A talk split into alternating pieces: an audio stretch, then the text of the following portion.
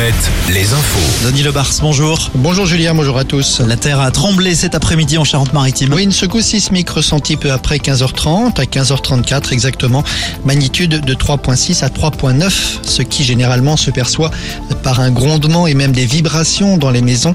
L'épicentre est situé entre Sainte et Rochefort, plus exactement entre les communes de Soulignonne et Saint-Sulpice d'Arnoux. À Cholet, un raz-de-marée cet après-midi. Oui, alors c'est une image, bien sûr, un raz-de-marée sur les achats de places pour un match de Cholet Basket prévu pour le 25 avril. Ce jour-là, CB reçoit Boulogne-le-Valois et son phénomène Victor Wembayana, le joueur que tout le monde veut voir.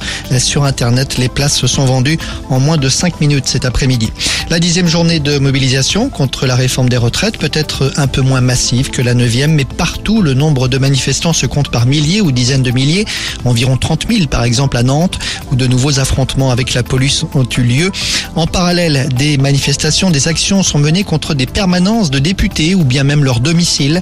À Lille, des opposants à la réforme ont muré l'entrée du domicile d'une députée du Nord. La CGT qui revendique parle d'action symbolique.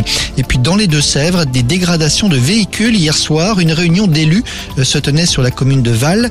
Une dizaine de véhicules ont été vandalisés pendant la réunion. Dans la plupart des cas, ce sont des vitres, des pare-brises qui ont été brisées. Et puis les grèves aujourd'hui, mais aussi les jours suivants. Notez d'ores et déjà que des vols seront annulés jeudi et vendredi dans plusieurs aéroports, notamment à Nantes et à Bordeaux. Voilà pour l'info. On se retrouve à 18h. Vous êtes avec Julien, c'est le 16-20. À tout à l'heure, Denis.